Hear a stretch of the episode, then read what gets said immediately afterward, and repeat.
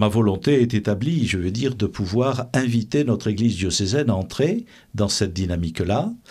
Une dynamique qui ne devrait pas euh, s'étirer trop dans le temps. Je pense à un synode sur deux ans, qui à la fois euh, aurait un premier temps où les choses se, se vivent au plus près du terrain, pour que tout le monde se sente partie prenante de cette démarche. Ensuite, un temps d'échange entre secteurs différents, entre secteurs et mouvements, entre euh, aumôneries et services diocésains.